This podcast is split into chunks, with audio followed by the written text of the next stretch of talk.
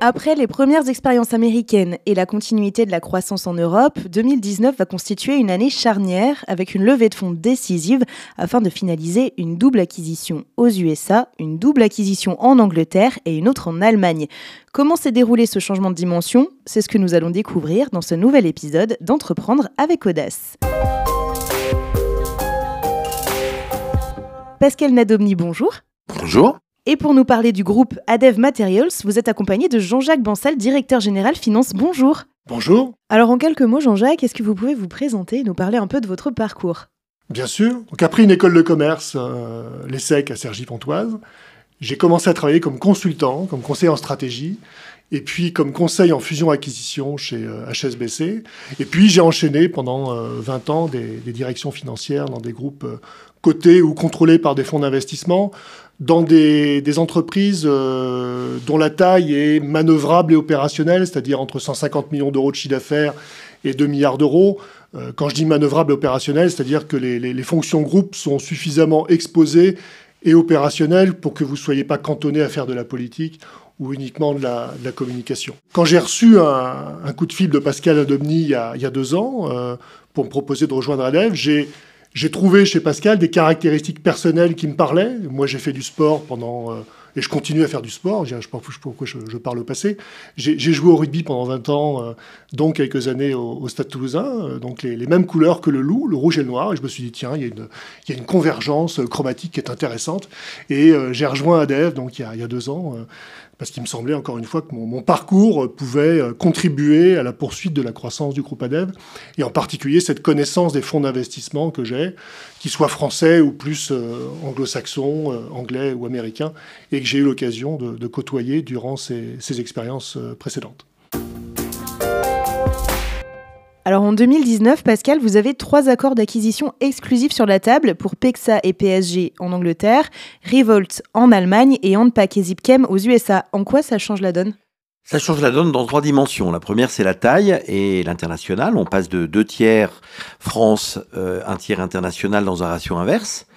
Le deuxième, c'est une position stratégique dans le monde de l'aéronautique et de la défense euh, qui euh, complète notre gamme de produits euh, dans le monde des peintures et des produits de traitement de surface avec l'acquisition aux États-Unis du leader du conditionnement sur mesure euh, pour l'aéronautique NPAC et un fabricant de solutions euh, de traitement de surface Zipchem, et en Angleterre, euh, deux leaders du monde de la peinture. Troisième dimension, c'est qu'il faut de plus d'argent. Il nous faut les moyens d'acquérir.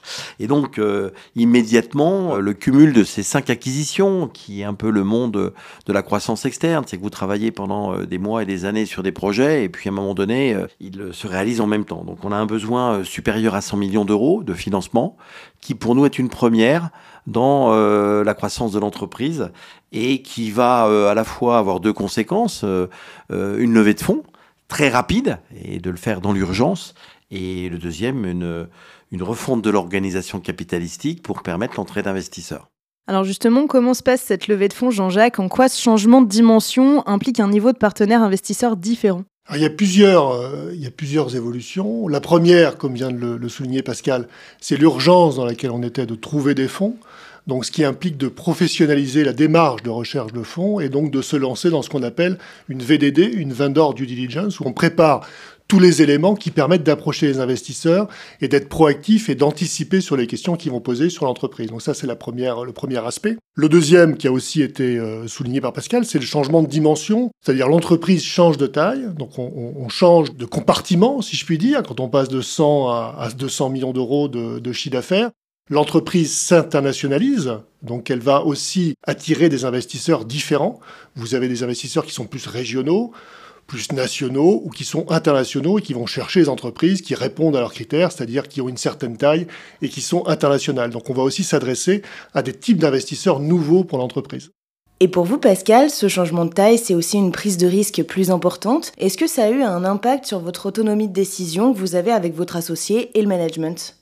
Oui, euh, la taille euh, des investisseurs, euh, par nature, change notre relation. Nous avions l'habitude d'avoir des partenaires régionaux, des partenaires locaux, investisseurs. Et cette dimension, de, et puis les montages financiers qui en résultent, nous permettent euh, effectivement, euh, avec l'équipe de management, de garder le contrôle, de rester euh, une entreprise patrimoniale, mais nous amènent des niveaux d'exigence qui sont plus élevés et une relation avec des investisseurs qui à la fois nous amènent ce niveau d'exigence et de performance, mais nous aident aussi, nous supportent dans le développement du projet. Et Jean-Jacques, vous qui avez une longue expérience auprès de ces investisseurs, ces levées de fonds régulières pour la croissance des ECTI, euh, c'est courant? C'est courant, ça se développe beaucoup en France et c'est important pour euh, ce qu'on appelle le, le, middle market, c'est-à-dire ces entreprises de taille moyenne qui ont besoin de support financier pour croître, pour se développer, éventuellement à un moment donné de, leur existence pour euh,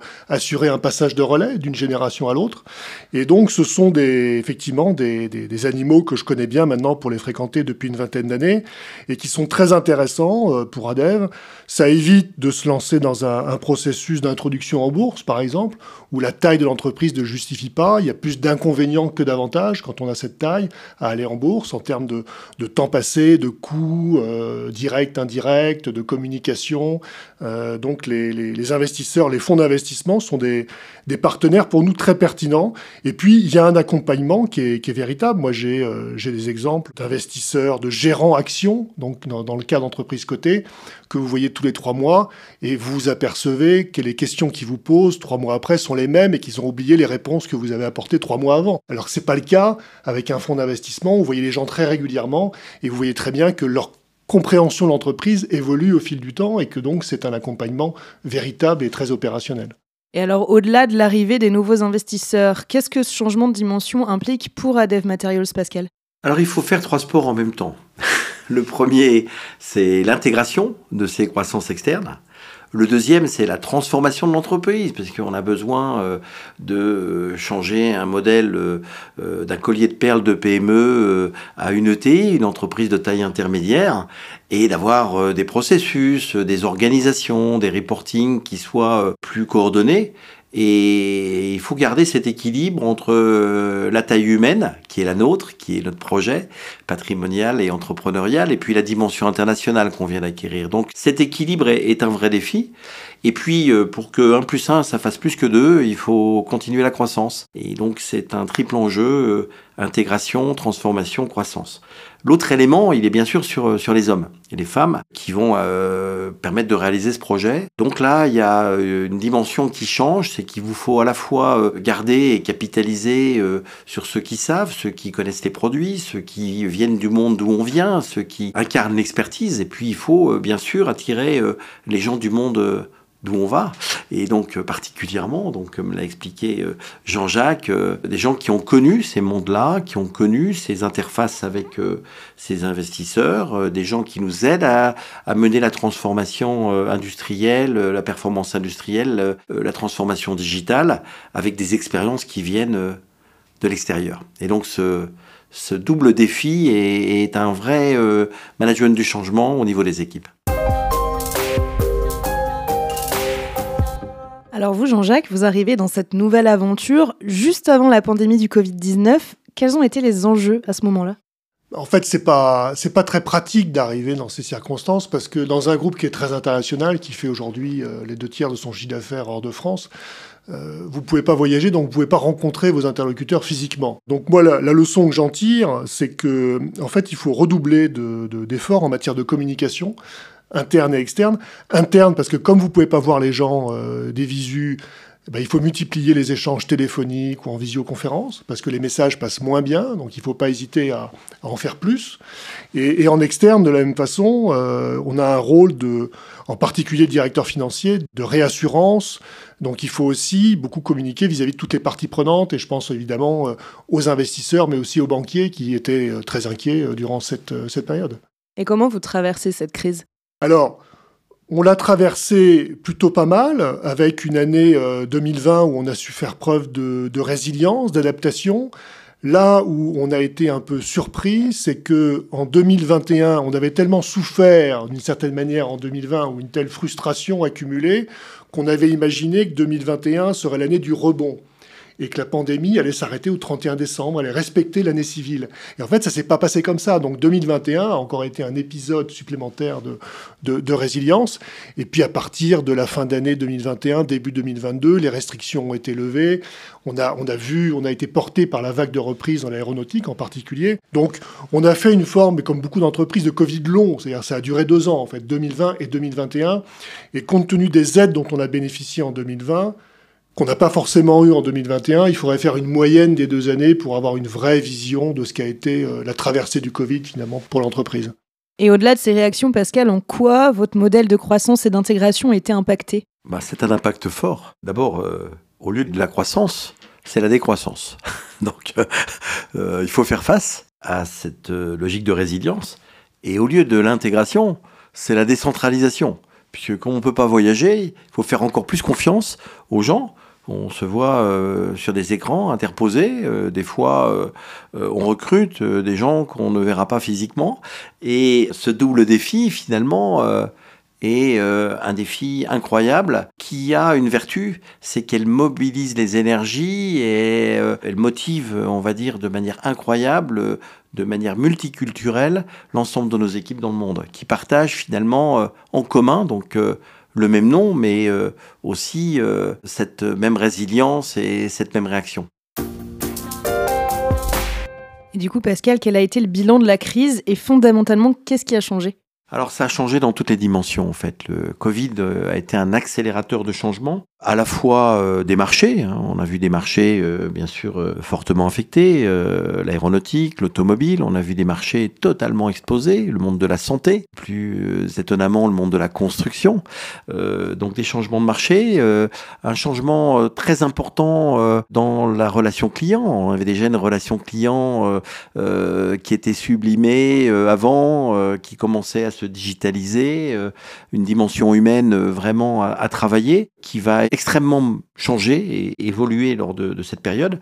La relation au travail avec nos équipes va totalement changer, avec le télétravail, avec des gens euh, qui euh, ont appris euh, à travailler à distance. Et puis, il va y avoir euh, ces deux accélérateurs vraiment très très importants sur des tendances lourdes que l'on a connues avant, qui sont la digitalisation des entreprises et, et l'impact euh, RSE. C'est vraiment ces deux dimensions, euh, climat et capital humain, qui pour moi sont, sont celles qui vont... euh, être totalement euh, sublimé par Covid et qui euh, fait que, euh, pour moi, il y a une euh, quasi-révolution industrielle. Le monde d'après ne sera plus jamais comme euh, le monde d'avant. Et pour répondre à cette nouvelle croissance, Jean-Jacques, est-ce que vous envisagez une nouvelle étape de levée de fonds pour Adev Materials? Alors quand on parle de croissance, moi je pense à, à vitesse. Et en fait, pour utiliser une image, on a deux moteurs. On a un moteur électrique, on a un moteur thermique. Le moteur électrique, c'est la croissance interne, c'est-à-dire c'est une, une accélération euh, progressive, c'est le lancement de nouveaux produits, c'est la conquête de nouveaux clients, de nouveaux marchés, qui repose sur les forces internes de l'entreprise.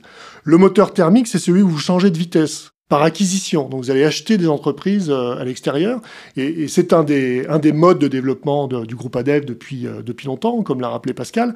Et donc la prochaine étape, et c'est un palier à, à franchir, c'est une nouvelle acquisition importante qui permet encore au groupe de changer de taille. Et ça, il faut financer, effectivement. Donc c'est une nouvelle étape dans ce processus de, de levée de fonds.